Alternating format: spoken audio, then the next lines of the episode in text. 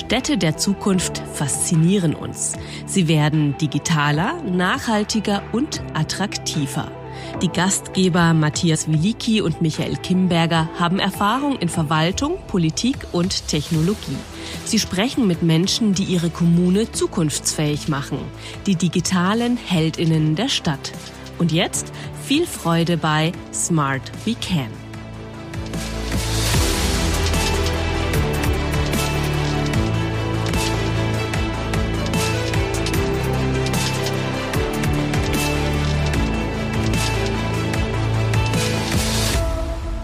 Herzlich willkommen zu einer neuen Folge von Smart We Can. Wir sprechen über die digitalen Heldinnen der Stadt. Und Matthias, schön, dass du hier dabei bist. Hi. Matthias, du bist ja auch durchaus schwer aktiv bei Digitalisierung. Hast du irgendwie ein Gefühl, ab wann sich Digitalisierung eigentlich lohnt? Ist das bei euch schon lohnenswert? Ist das erst ab einer Stadtgröße wie Hamburg lohnenswert, mit dem wir schon gesprochen haben? Was ist dein Gefühl? Gut, die Spannweite von uns zu Hamburg ist natürlich maximal. Aber ich würde schon sagen, dass du das nicht an der Größenordnung festmachen solltest, sondern an der Anforderungen, die du hast, an den Ansprüchen, die du auch hast und die du abdecken möchtest als Kommune. Ähm, das kann eine kleine Flächenkommune sein, ähm, das kann eine, eine Großstadt, eine Metropole sein und alles dazwischen. Ich glaube, die, die Möglichkeiten, die vielfältigen Möglichkeiten durch smarte Anwendungen und vor allem auch Menschen, die diese smarten Anwendungen äh, nutzen können, die sind überall da und die Anwendungsfälle sind auch überall da und werden auch immer mehr. Stichwort ChatGPT oder was auch immer. Ne? Das geht alles immer weiter und immer schneller und immer äh, vielfältiger werden da die Möglichkeiten. Das stimmt und ich glaube, auch in den Diskussionen zwischen uns beiden hat sich immer wieder gezeigt, Digitalisierung ist ja in der öffentlichen Wahrnehmung meistens wirklich nur auf die großen Städte irgendwie bezogen und man hört immer nur diese Beispiele, aber ganz viel passiert auch im Kleinen, ja, was meistens gar nicht wahrgenommen wird. Deshalb sprechen wir ja auch über die digitalen Heldinnen, die manchmal auch eben nicht sichtbar sind. Das stimmt. Bis heute. Das stimmt. Ich will, will kein, ähm, nicht, nicht vorab schon Wasser in Wein gießen, aber das Thema äh, bei den Großen ist natürlich, die haben äh, bei Budgetthemen natürlich etwas andere Möglichkeiten als die Kleinen. Aber da gibt es ja auch Förderung hin und wieder mal. Genau, wir haben heute mal jemanden dazugeholt, die tatsächlich auch Förderung bekommen haben im, im Rahmen der Smart City Programme ähm, und trotzdem relativ klein sind, ja, mit knapp über 11.000 Einwohnern. Und da freuen wir uns, dass wir heute mit einer, einer Stadt, einem Amt in Niedersachsen sprechen können, die genau diese Erfahrungen mit uns teilen werden. Wir freuen uns heute über ein Gespräch mit einer Smart City, und äh, eine ganz besondere Smart City. Wir sprechen mit einer Stadt, die eigentlich ein Amt ist und eigentlich Gemeinden sind und eigentlich ist alles sehr kompliziert, aber wir machen es heute ganz einfach, äh, weil es einfach ein wunderbares Smart City Projekt ist und äh, wir freuen uns, dass wir Marie Bormann begrüßen dürfen als unseren Gast. Äh, Marie, herzlich willkommen. Hallo. Ja, danke schön. Danke für die Einladung. Hallo Marie. Vielleicht kannst du uns noch mal erklären, in aller Kürze, ja, wer du bist, was du machst und äh, vielleicht auch schon mal einen Hinweis geben, warum wir heute uns ganz im Norden aufhalten. Ja, ich bin Marie Bormann, ich bin die Projektleiterin vom Smart City Modellprojekt Amt Süderbrarup. Wir nennen uns je nach Kontext auch gerne mal Smart Region, weil das eigentlich ein bisschen besser auf uns passt. Wir sitzen hier ganz oben im Norden in Schleswig-Holstein, sind so 30 Kilometer von der dänischen Grenze entfernt, also sind auch in der Grenzregion zwischen Dänemark und Deutschland und Genau, wir sind seit 2020 Smart City Modellprojekt und sind jetzt schon in der Umsetzungsphase und haben schon so ein paar Projekte an den Start gebracht. Danke dafür. Ich glaube, was euch hier auszeichnet, ist genau diese ja, eher ländliche Region Charme. Ja, und damit seid ihr auch eine der ersten gewesen, die da unterwegs waren, weil sonst ja immer nur die großen Städte äh, genannt werden bei solchen Smart City Themen. Deswegen freue ich mich heute auf das Gespräch natürlich äh, mit dir und wir freuen uns. Ich habe mal geschaut, ähm, 11.500 Einwohner ja, hat das Amt genau. Barup. Ähm, ja. Wie, wie seid ihr auf die Idee gekommen, euch für das Smart City Förderprogramm zu bewerben? Also die Idee ist geboren, bevor ich hier gearbeitet habe, aber hat sich natürlich in das Förderprojekt mit weitergetragen und es war eigentlich so ein bisschen dass man hinter dem Projekt ganz viele Chancen gesehen hat, den ländlichen Raum für die Zukunft zu rüsten. Und dass hinter der Digitalisierung ganz viel Potenzial steckt, dass man im ländlichen Raum die Herausforderungen, die es hier gibt, also Wegzug von Jüngeren, die in größere Städte ziehen, kann man natürlich mit Digitalisierung hierher locken, weil sie vielleicht auch hier vor Ort arbeiten können. Also dezentrales Arbeiten ist ein Punkt, aber auch die Daseinsvorsorge von Älteren kann man natürlich mit Digitalisierung, kann man lange Wege überbrücken und auch weiterhelfen. Mobilität ist ein ganz großes Thema. Also wir haben natürlich ein, ja, nicht so benutzerfreundlichen ÖPNV, wo ähm, man auch das Potenzial gesehen hat, hier kann man mit Digitalisierung auf jeden Fall die Mobilität viel flexibler gestalten und auch viel benutzerfreundlicher umsetzen.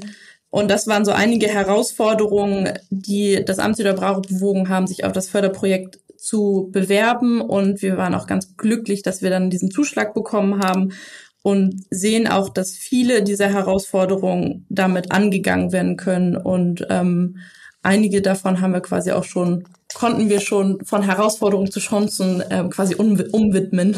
Genau, jetzt hast du gesagt, ihr seid ja schon in Umsetzungsphase. Ja, ähm, das heißt, wenn du heute jetzt jemand ähm, erklärst vor Ort, was ihr an Digitalisierungsmaßnahmen macht, was ist denn so dein Lieblingsbeispiel? Wie wirklich das gerade bei euch auch Digitalisierung, ähm, ja, wie kann Digitalisierung wirklich verändern? Was kann Digitalisierung wirklich bewirken? Kannst du mal ein konkretes Beispiel dafür nennen? Ja, zum Beispiel, wenn man das Thema Mobilität mitdenkt, wir haben seit einem Jahr das smarte Dorf Shuttle. Wir hatten äh, in der Strategiephase eine Vision entwickelt für das Amt Süderbrarup und haben gesagt, okay, wir wollen eine Zielvorstellung haben. Wie wäre das ideale Amt Süderbrarup 2030? Und da war ein Punkt, war da drin, der da ganz konkret drin stand, dass wir uns wünschen würden, dass die Bürgerinnen im Ort alle Orte im Amt der Brarup ohne eigenes Auto erreichen können. Zu dem Zeitpunkt wussten wir noch nicht, wie wir das am besten umsetzen können, aber eine Vision braucht man ja erstmal, damit man so ungefähr weiß, wo man hin möchte.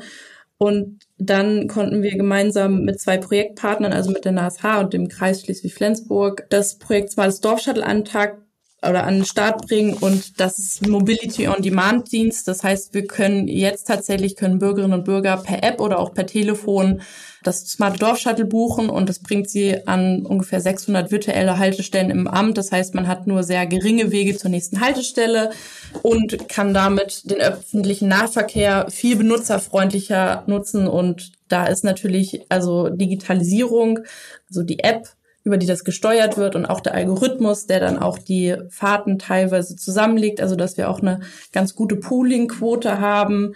Das heißt, dass nicht nur eine Person dieses Dorfshuttle nutzt, sondern das Dorfshuttle nimmt auch auf dem Weg noch andere Personen mit.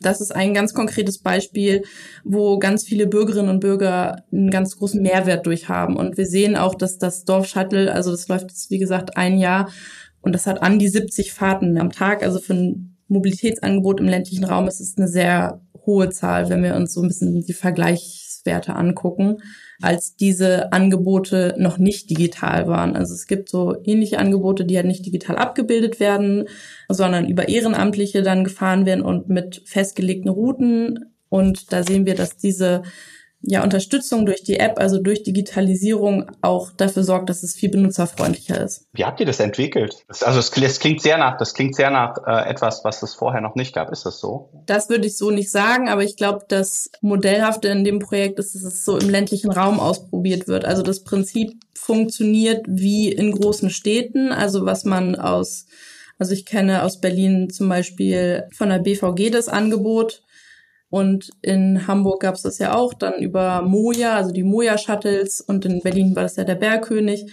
Und das ist im Prinzip das Gleiche, nur halt auf den ländlichen Raum übertragen. Ja, aber die, also ich meine, ich meine bezogen auf diese, die, es gibt ja diese magischen fünf Minuten. Ne? Du sollst zu dem, also die, die Idealvorstellung ist, zum nächsten Mobilitätsangebot, was auch immer das ist, fünf Minuten laufen müssen. Das ist so, dann, dann, dann spricht man von einer mhm. guten von einer guten Infrastruktur. Das stelle ich mir in eurer Region extrem schwierig vor, deswegen habe ich nach der Entwicklung gefragt. Und du hast 600 virtuelle Haltestellen eben genannt. Genau. Und die habt ihr so definiert über? Na, wir haben bei den ganzen, also dadurch, dass wir halt viele Gemeinden haben, wir haben 13 Gemeinden im Amt, haben wir auch eine relativ kleinteilige Einsicht in die einzelnen kleinen Orte und die Bürgermeisterinnen kennen sich natürlich sehr gut aus in ihren Gemeinden und auch die Bürger und wir haben auch dadurch dass wir nicht so eine hohe Bevölkerungszahl haben. 11.500 Leute sind natürlich viele Menschen, aber man kriegt, wir haben in den letzten ähm, Jahren relativ gutes Gespür für so Schlüsselpersonen bekommen und haben auch die Bürgermeister gefragt, wo sollen diese virtuellen Haltestellen sein. Und da gibt es natürlich so ein paar Orte wie ähm, ja, Sportplätze, Spielplätze, Kindergärten, Schulen, Kirchen, ähm, also da, wo halt so Points of Interest halt sind, wo Leute abgeholt werden können. Und darüber hinaus gibt es natürlich noch einzelne Häuser, die liegen sehr weit draußen in den Feldern. Und dass man auch die mitdenkt, haben wir natürlich auch geguckt und da hat uns auch der Anbieter mitgeholfen bei der Auswahl der virtuellen Haltestellen. Also es war quasi eine Kombi aus beidem. Ob man immer diese fünf Minuten einhält, dass man quasi zum nächsten, also man kommt zur nächsten virtuellen Haltestelle in fünf Minuten, aber wir haben tatsächlich nur zwei äh, Fahrzeuge, die fahren und das, die sind so ausgelastet, dass es auch manchmal sein kann, dass man keine Fahrt bekommt oder dass man warten muss. Also ob man das immer einhalten kann, würde ich jetzt nicht sagen, aber man kann im Voraus buchen und dann die Fahrt besser planen. Also das funktioniert. Ja, cool. Und natürlich fahren sie spannend. deutlich häufiger als die Busse. Ihr habt ja eine ähm, Smart City Strategie ja schon veröffentlicht. Klar, ihr seid schon äh, deutlich weiter als andere. Ja, ähm, wir verlinken dann auch nochmal ähm, eure, eure Studie auch nochmal äh, in den Show Notes, wer das nochmal nachlesen will. Ich habe da drin gelesen, ihr habt ja auch eine sehr breite Bürgerbeteiligung gemacht. Mhm. Ja, das ist auch gewünscht im Förderprogramm. Ja, aber ich fand das schon von den Zahlen spannend. Ich habe gelesen, es gab über 800 Ideen aus der Bürgerschaft. Ja, das ist bei 11.500 Einwohnern ist das eine Menge. Ja, ich meine, das heißt ja wirklich jeder Zehnte, jeder Fünfzehnte hat eine Idee eingeworfen. Ja, mal äh, grob gerechnet. Kannst du nochmal beschreiben, wie die Bürgerbeteiligung ausgesehen hat, wie ihr also auch da ähm, auf die Bürgerinnen und Bürger gekommen seid, die sich da beteiligt haben? Ja, kann ich gerne. Also wir hatten ähm, vorab so ein paar Handlungsfelder und Themenschwerpunkte definiert und haben dann geguckt, wer sind eigentlich die wichtigen Stakeholder in diesen Handlungsfeldern und wer sind auch die Schlüsselpersonen, die unbedingt eingeladen werden müssen wer sind die Interesse also die wichtigen Personen aus der Politik, also die ganzen Bürgermeister und Gemeindevertretungen wurden eingeladen. Das ist schon eine recht große Zahl bei 13 Gemeinden, also kommen wir auf über 100 Gemeindevertreter. Genau, es kommen natürlich nicht immer alle, aber wir sind so vorgegangen, dass wir Design Thinking Workshops angeboten haben, immer so ein bisschen so paar Handlungsfelder geclustert. Also wir haben zum Beispiel Bildung, Gesundheit und Gesellschaft zusammengelegt und dann haben wir Wirtschaft, Landwirtschaft und so ein bisschen das Handwerk zusammen eingeladen und dann nach Herausforderungen und Ideen gefragt und dann das nochmal aufgegriffen im nächsten Schritt und geguckt, gibt es da digitale Lösungen für? Und mit Hilfe dieser Themen, also es war dann so ein bisschen aufgebaut, dass es verschiedene Inseln gab, wo man sich quasi seine Ideen und Herausforderungen anbringen konnte. Und mit diesen Ideen sind wir dann immer in ein Bürgerforum gegangen, haben das vorgestellt und haben noch nach zusätzlichen Ideen gefragt. Und so hatten wir am Ende ein sehr großes Portfolio von vielen Ideen. Wir sind auch noch in die Schulen gegangen. Hier gibt's eine Grundschule und eine Gemeinschaftsschule, also haben mit den Kleinen und mit den Größeren auch nochmal so Workshops gemacht und haben da auch nochmal Ideen abgefragt und weil dann ja auch noch die Pandemie so ein bisschen da reingekreuzt hat. Ähm, wir waren Gott sei Dank recht weit fortgeschritten mit der Bürgerbeteiligung und hatten den Großteil schon bis März 2020 hatten wir schon die großen Workshops und dann noch das letzte Bürgerforum und ich glaube, paar Tage später waren die Schulen zu. Also da waren wir in einer sehr glücklichen Lage, dass wir das durchführen konnten und hatten dann aber auch noch in so Supermärkten und Schulen, Sporthallen, die noch offen waren, ja einfach Plakate ausgehängt, wo noch Ideen auch ja draufgeschrieben werden konnten oder irgendwelche Rückfragen oder so und haben die dann auch noch eingesammelt und dadurch das auch noch ein bisschen abgebildet, dass die offenen Orte quasi auch noch ein bisschen bespielt werden konnten, weil es natürlich dann von Knall auf Fall irgendwie das Projekt nicht mehr so richtig stattgefunden hat, weil wir gerade am Anfang waren und das auch eigentlich noch weitermachen wollten und haben es darüber ein bisschen abgebildet. Und da kam dieser recht große Pool an Ideen zusammen.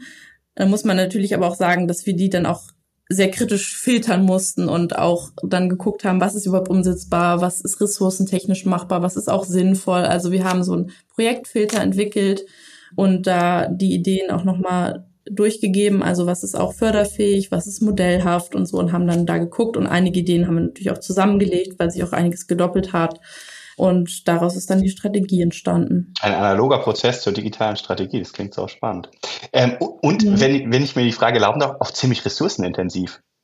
Also äh, was du gerade alles genannt hast an, an, ähm, an Quellen. Ja. Mit wie vielen Leuten habt ihr den Prozess bespielt? Also wir hatten in der Strategiephase noch externe Unterstützung mit dabei, die uns vor allem bei den Workshops ähm, mit unterstützt haben und haben dann natürlich auch viel Ressourcen einfach in dem ersten Jahr darauf verwendet, diese Ideen und zu sammeln, zu filtern, die ganz, das ganze Projekt aufzubauen. Also da ist auch schon einfach viel Zeit reingeflossen. Das muss man auch einfach so sagen. Und das ist natürlich aber auch die Zeit, die wir da investiert haben, von der profitieren wir jetzt immer noch, weil wir natürlich immer noch die Bürgerin dabei haben, die sagen, okay, ich habe die Idee eingebracht und teilweise konnten die ja schon umgesetzt werden. Und das war, glaube ich, für die Verortung des Projekts hier im ländlichen Raum, dass man auch sozusagen die Daseinsberechtigung schafft, dass es das hier gibt und dass auch was passiert, ganz, ganz wichtig. Mhm. Das wäre meine, meine, meine zweite Frage gewesen. Habt ihr dieses weiter dabei sein, weiter dabei bleiben? Bei einem, also der, der Prozess ist ja extrem partizipativ, extrem, äh, also mhm. extrem mitnehmend für alle Beteiligten äh, gewesen.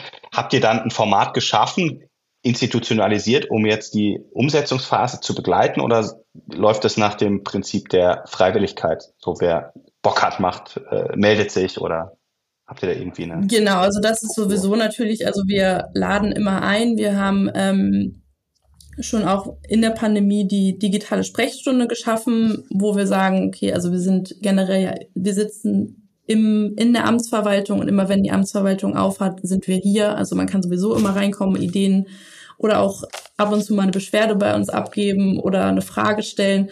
Und darüber hinaus haben wir aber auch die digitale Sprechstunde, wo wir dann auch Zeit haben für Bürgerinnen und Bürger, wo wir ganz explizit sagen, wenn Sie eine Frage zum Projekt, zu digitalen Problemen, zu technischen Problemen haben, kommen Sie vorbei und sprechen Sie mit uns. Und darüber sind tatsächlich auch noch zwei Projekte entstanden in der Strategiephase schon.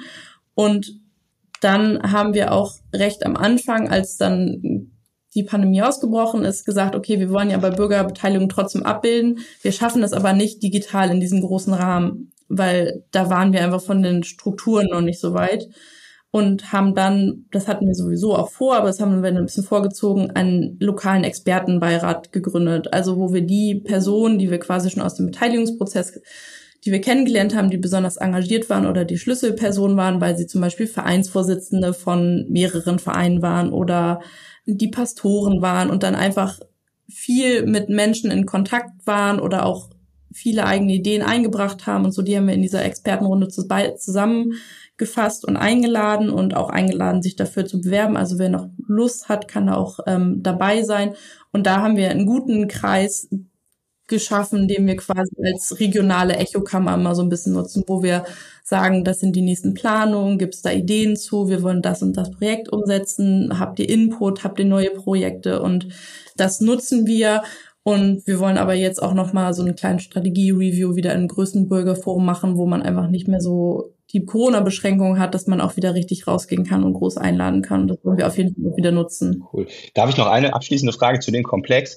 Das klingt so ein bisschen nach dem Geheimrezept, Erfolgsrezept, identifiziere Schlüsselfiguren und Multiplikatoren und nutze sie. Ist das, würdest du das so unterschreiben bei eurem Ansatz? Also das hat für uns zumindest sehr gut funktioniert. Also ich, auch, aus der Mobilität klang das so, klang das so ein bisschen raus. Ne? So, wir haben die gefragt, die wissen, wo die Punkte sind. Wir haben den Pastor oder die Pastorin und so weiter. Genau, also die Bürgermeisterinnen sind natürlich qua Amt sowieso schon dafür prädestiniert, für ihre Gemeinde zu sprechen. Und wir haben die dann natürlich auch dafür dann gerne mit ins Boot geholt, um dann mal zu überlegen, auch vielleicht in ihrer Gemeindevertretung mal zu fragen.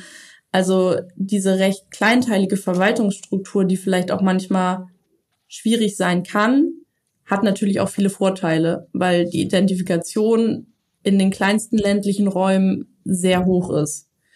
Dass man auch Lust hat, sich dann einzubringen. Und ja. ähm, das macht natürlich dann für uns Sinn, dass gerade wenn man nicht auf die ja breite interessierte Masse vielleicht, weil man, weil es gerade eine Pandemie gibt und man kann nicht alle einladen, weil man die gar nicht alle so erreicht, macht es natürlich Sinn, diese Schlüsselpersonen, die so engagiert und dabei sind und interessiert sind, dann mit einzubeziehen und diese Kontakte und das Netzwerk einfach zu nutzen. Gibt's die fürs digitale Thema? Weil ich, also was, was ich bei uns erlebe, ist, es gibt diese Schlüsselpersönlichkeiten, die äh, haben irgendwo ihren Interessensschwerpunkt die wenigsten davon sind digital schon so offen, dass man sagt, hier prima, ich habe äh, schon lange darauf gewartet, dass die Stadt, das Amt, äh, der Landkreis mich anspricht und sagt, ich will äh, dich gerne irgendwo äh, bei Digitalisierungsvorhaben einbinden. Die sagen eher, super, lass uns mal über Wald sprechen oder über mhm. ähm, was auch immer, egal. Ja, also teils, teils. In dem Expertenbeirat, der hier auf der regionalen, lokalen Ebene ist, ist zum Beispiel ein Feuerwehrmann dabei, der super digital unterwegs ist, also der einfach ein IT-Fachmann ist. Der bringt die Perspektive IT und Feuerwehr mit rein. Schon mal super Kombi, hat auch schon sein eigenes Projekt hier an den Start gebracht und so eine Visualisierungssoftware für Einsatzmeldungen entwickelt, die jetzt im ganzen Amt ausgerollt wird und auch darüber hinaus. Also das war schon mal super, ja, super Schlüsselperson, die viel mit reingebracht hat. Dann haben wir eine Dame aus dem Seniorenbeirat. Die Vorsitzende ist, also macht digital mit, ist jetzt aber nicht unbedingt die Vorantreiberin, aber hat zum Beispiel das Projekt Senioren Tablet Kurs mit ins Leben gerufen. Also hat diese Perspektive der Senioren ähm, und auch Teilhabe von älteren Personen, die nicht unbedingt ähm, Digital Native sind, bringt sie mit ein. Also so sammeln wir eigentlich so ein bisschen unterschiedliche Perspektiven und bringen die mit ein und sagen, habt ihr dann an das gedacht und an das gedacht? Da ist dann aber zum Beispiel auch jemand von der Kreisregionalentwicklung mit dabei, der nochmal diese Regionalentwicklungsidee dabei damit denkt. Da ist jemand aus dem Tourismus mit dabei, also dass wir auch die einzelnen Handlungsfelder und auch so ein bisschen die Stakeholdergruppen mit abgedeckt haben. Da ist jemand aus dem Wirtschaftsverein mit dabei. Und da ist auch noch jemand, der sonst im IT-Bereich arbeitet und einfach auch Lust hat, hier Projekte voranzutreiben mit dabei. Also jetzt nicht aus kommerziellem Interesse, sondern aus so, ja, der wohnt hier und hat halt Lust, was in die Richtung mit voranzutreiben, ist auch dann in einem Verein.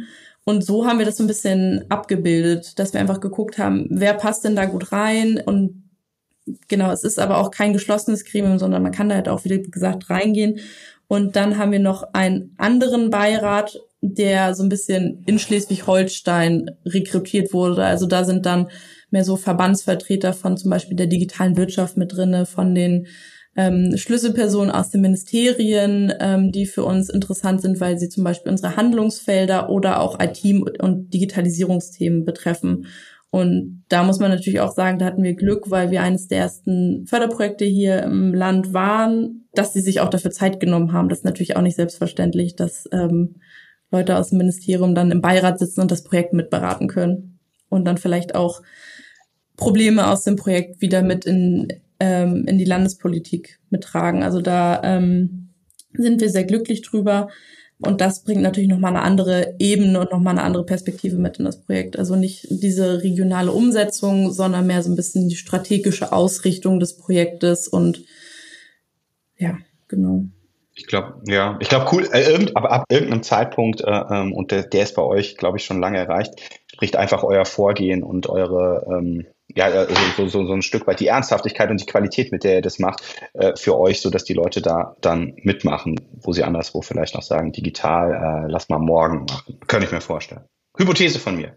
Kann, kann also, ich nicht so richtig. Weil die Frage war also ich, ich glaube, ich glaube, viele Städte erleben, viele Städte erleben das tatsächlich so, dass ja, Digitalisierung muss man machen, äh, ist auch wichtig, aber ähm, ich habe doch mein Anliegen als, als Stakeholder. Ne? Ich habe doch, und das ist erstmal kein digitales. Und äh, lass uns mhm. mal darüber reden. Und sagen wir, ja, wir wollen aber über Digitalisierung reden. Und ähm, ja, aber erstmal ein Anliegen. Also bei, bei euch klingt das so, als gibt's einfach eine digitale Readiness bei den Akteuren und äh, ihr sammelt das so ein. Aber ich glaube, so ist es nicht. Ich glaube, das war harte Arbeit, das wollte ich damit sagen. Also das, das äh, heißt die Qualität des Prozesses und ja. Ich glaube, ich bin da auch ein bisschen in so einer kleinen Filterbubble, wie man das so schön sagt, weil ich natürlich mehr mit den Personen zu tun habe, die Lust auf das Projekt haben. Und wir haben natürlich auch gefragt, habt ihr Lust, mit in einem Expertenbeirat mitzuwirken? Und derjenige, der sich nicht mit dem Thema identifiziert, der ist da auch nicht mit drinne. Also mhm. das ist ja ein ganz klares Gremium für das Projekt und deswegen sind das natürlich auch Leute, die Lust haben, da mitzuwirken. Mhm. Aber was ich ja spannend finde, ist, dass es nicht 30.000 und nicht 100.000 und nicht eine Million Einwohner braucht, ja, um überhaupt äh, so eine Beteiligungsformate aufzuziehen, sondern dass es auch schon im Kleineren funktioniert ähm, und dass es genau auch die Motivation auch gibt, dort mitzumachen. Das finde ich schon äh, ähm, spannend, dass ihr das bewiesen habt, auch mit eurem Prozess. Ja? Und das sollte eigentlich auch ein Mutmacher sein für viele mhm. andere, ehrlicherweise. Mhm.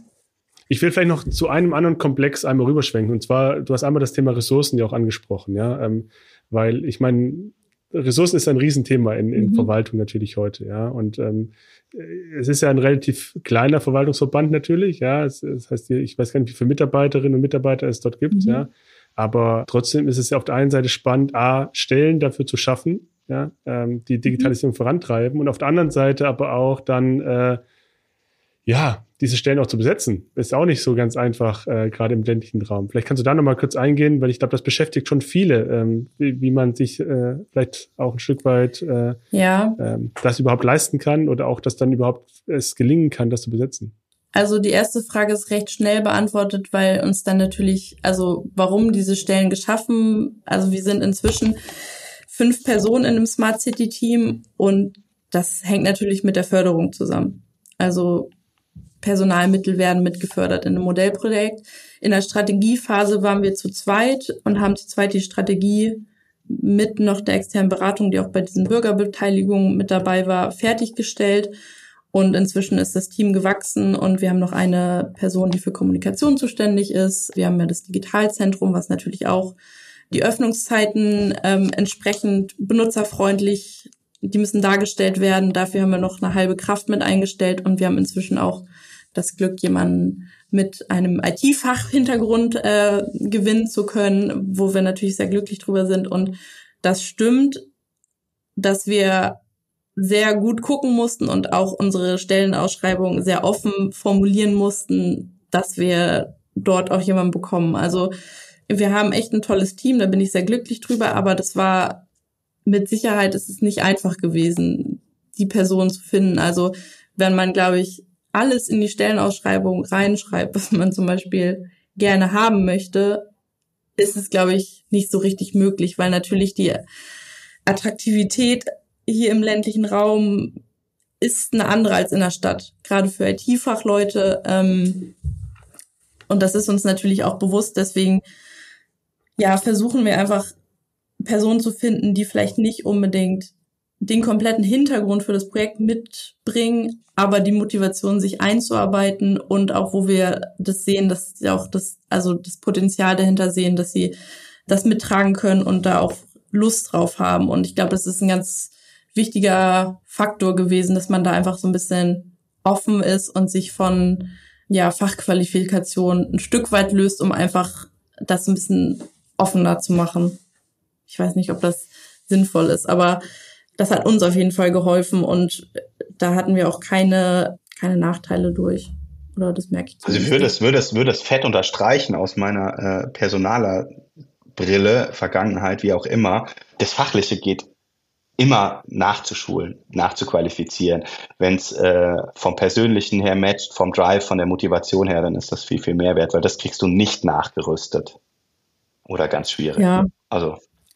Aber natürlich ist es bei so einem Smart City Projekt wünscht man sich natürlich auch trotzdem oder wäre das schön manchmal, dass man noch mehr IT-Fach hinter, also Hintergründe hat oder so. Und es ist aber eigentlich, ja, für eine Verwaltung und auch mit der, ja, Entgeltstruktur schwierig.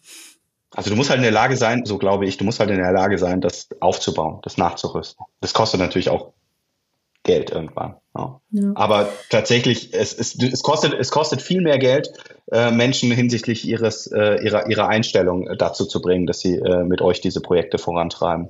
Ja, das ist, und ob, das ist wahrscheinlich auch mit Geld gar nicht zu lösen. Deswegen, ja. also, ja, hat das ganz gut funktioniert, aber es ist natürlich auch immer eine Glückssache, wer, wer sich dann bewirbt. Und ich glaube, da haben wir auch inzwischen eine ganz gute Reputation, dass es ein interessantes Projekt ist. Wir tauchen immer mal wieder in den lokalen ähm, Zeitungen auf und so, dass hier was passiert, dass hier was Spannendes passiert. Und es ist natürlich auch eine zusätzliche Motivation, sich dann hier zu bewerben, glaube ich. Auf jeden Fall. Also danke für die Einblicke auf jeden Fall zu dem Thema. Ähm, wir kommen langsam zum Ende. Ich würde noch zwei Fragen stellen. Äh, die letzte Frage überlasse ich Matthias. Ja, äh, äh, als Podcast-Hörerin Marie weißt du, was die letzte Frage sein wird. Ja, ähm, ich mache die vorletzte. Und zwar, vielleicht kannst du in aller Kürze beantworten. Ihr läuft da voraus, ja, und ich meine, viele ländliche Kommunen äh, machen sich jetzt auch auf den Weg oder überlegen sich auf den Weg zu machen. Hast du ein Beispiel, jetzt mal neben diesem Dorfshuttle, was du äh, nochmal angesprochen hast, ähm, hast du noch ein anderes Beispiel, du sagst, da habt ihr jetzt schon auch viel Arbeit investiert, aber eigentlich jeder andere, der jetzt danach folgt, könnte das eigentlich sehr einfach kopieren und einfach bei sich genauso nutzen. Gibt es da was, was du direkt hast? Also gerade mit Fokus vielleicht auch auf ländliche Regionen? Ja, wir haben jetzt zum Beispiel gerade für unser ähm, Digitalzentrum eine Buchungsplattform entwickelt, wo man mit einer Mandantenfähigkeit recht einfach auch andere öffentliche Gebäude, die von anderen nutzbar sind, wie zum Beispiel Bürgerhäuser etc. oder auch Turnhallen ähm, in der Zukunft dann über die Plattform buchen kann. Noch ist sie nicht in dem Stadium, dass sie übertragbar und Open Source ist, aber das ist der Plan und das wäre Ganz einfach ist, glaube ich, immer ein bisschen Euphemismus, bisschen Arbeit steckt dann doch dahinter, um das anzupassen auf die entsprechenden ähm, Bedingungen. Aber das wäre zum Beispiel ein Projekt, ähm, was man übernehmen kann oder auch das Feuerwehrprojekt, was auch Open Source ist, wo man aber sagen muss, die Entwicklung ist nicht im Projekt, hat nicht im Projekt stattgefunden, sondern das war ehrenamtlich, aber das kann man auf jeden Fall auch easy übertragen oder auch die Idee der Senioren-Tablet-Kurse da hängt es natürlich aber auch dann mit den ähm, Kursleitern zusammen, dass man die findet. Aber das sind so ein paar Ideen, die man, glaube ich, oder auch Projekte, die man gut übertragen kann. Ja, danke dir. Ich meine, kopieren äh, ist erlaubt, glaube ich, und gerade an dem Beispiel äh, genau, reden wir nicht nur über Best Practices, ja, sondern am Ende reden wir wirklich über Sachen, die auch schnell übertragbar sind. Damit zu dir, Matthias. Die letzte Frage hast du mir überlassen, Michael. Ähm, ich wollte eigentlich eine andere stellen, aber jetzt hast du sie so angekündigt, dass ich sie stellen muss, aber ich erlaube mir, das dann nachher nochmal zu verschachteln. Äh, also, wir heißen digitale Helden der Stadt äh, im, im, in der Subline. Heldinnen der Stadt, Entschuldigung. Und ähm, vor dem Hintergrund stellen wir in jeder Folge die Frage bei euren Vorhaben in äh, Süderbraro, was ist dein, ähm, dein Superheld, deine Superheldin, die der dir dabei helfen kann, um noch besser, noch weiter voranzugehen und so weiter.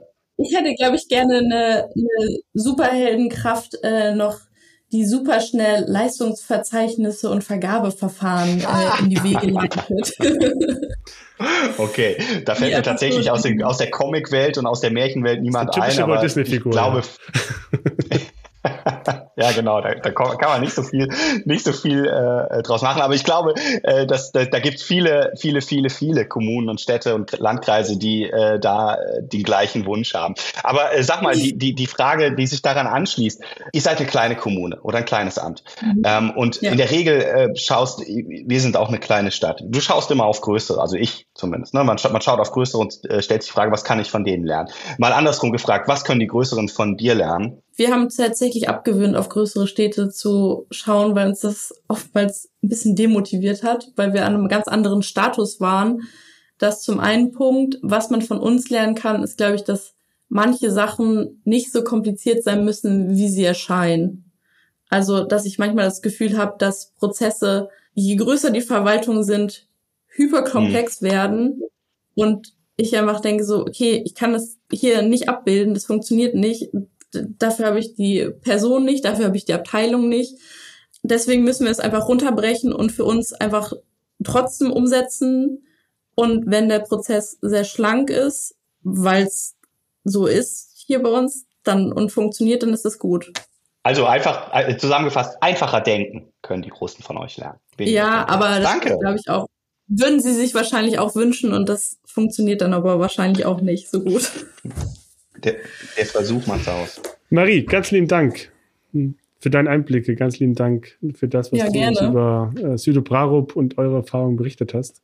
Äh, wir drücken dir natürlich die Daumen, wir drücken dem ganzen Team von euch die Daumen ja, ähm, auf dem weiteren Weg und ähm, äh, wir freuen uns noch ganz viel über Südo Prarup zu lesen, zu hören ja, und äh, da ganz viel von euch zu lernen. Ganz lieben Dank dir. Ja, gerne. Danke für die Einladung. Dankeschön. Tschüss. Ein spannendes Gespräch mit dem Amt Süderbrarup, wie ich finde. Ich habe mal nachgeschaut. Die kleinste Stadt Deutschlands hat gerade mal 268 Einwohner. Vielleicht sollten wir uns da mal noch einladen, mal gucken, was die sagen zum Thema Digitalisierung. Ähm, sind zumindest auch im Norden in Schleswig-Holstein, ja. Aber ähm, Spaß beiseite. Tatsächlich glaube ich, dass ähm, es gezeigt hat, dass wirklich auch in kleinen äh, Städten und Kommunen wirklich auch viel passiert. Das war wirklich beeindruckend. Definitiv, definitiv. Da sind die, die Möglichkeiten halt einfach auch viel schneller greifbar. Die Wege sind kürzer, die Prozesse sind manchmal schneller. Manchmal sind die Prozesse vielleicht auch gar nicht aufgemalt wie bei den Großen und dann gehen sie auch schneller. Obwohl die nicht optimiert wurden.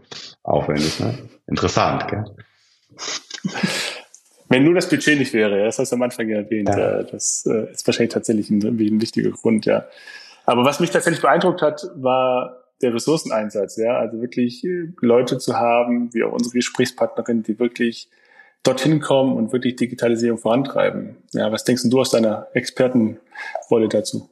Expertenrolle. Danke, dass du mir die andichtest. ähm, ich finde es bemerkenswert, dass jemand aus Berlin kommt und ähm, in so einer kleinen Kommune anfängt, äh, Dinge zu bewegen. Ich glaube, ein Treiber, ein Motivationstreiber für Menschen, die machen wollen, äh, ist genau sowas, dass, dass du eben ein Feld bietest, wo du auch was bewegen kannst. Das Anspruchsvolle ist einerseits inhaltlich, andererseits, wo aber auch Erfolge sichtbar werden, schnell sichtbar werden und nicht diese langen Mühlen. Du hast mich am Anfang, Anfang nach Hamburg gefragt. Ich weiß gar nicht, wie weit Hamburg von Süderbrarup weg ist. Äh, aber ja, der, der Weg zum Erfolg, zum Ziel, der ist deutlich länger und äh, da könnte eine Chance liegen. Es geht ja bei den Ressourcen nicht nur um Geld, sondern in erster Linie zunächst mal um Personal. Weil die finden, wenn du gutes Personal hast, dann, dann ähm, schreiben die dir Konzepte und finden Geld und Fördermittel und Unterstützung. Könnte ein Schlüssel, könnte ein Schlüssel sein. Du musst den Mut haben, die, die Stelle tatsächlich auch frei zu schaffen für so jemanden, auf jeden Fall. Und dann dort jemanden zu finden und auch den Mut zu haben, vielleicht auch jemanden zu finden, der jetzt nicht schon 30 Jahre Erfahrung hat, sondern auch manche frische Ideen noch einbringt, ähm, genau wie du sagst, ja, das ist eigentlich dann, damit kann sich wirklich was verändern und nicht nur Digitalisierung vorangetrieben werden, sondern wahrscheinlich noch deutlich mehr an Schwung und neuen Ideen reinkommen. Dazu könnte man was machen, oder? Eine Folge erledigt und die nächste direkt in Planung. Es läuft. Sehr gut. so, wer uns noch nicht abonniert hat, jetzt wäre die Chance dazu. Ja, äh, geht rein und äh, abonniert uns, egal ob bei Spotify oder Apple oder wo ihr auch wollt. Hinterlasst uns eine Bewertung, wir freuen uns. Und ansonsten bis zum nächsten Mal. Danke, Matthias, für deine Zeit. Dankeschön, schöne Woche. Ciao.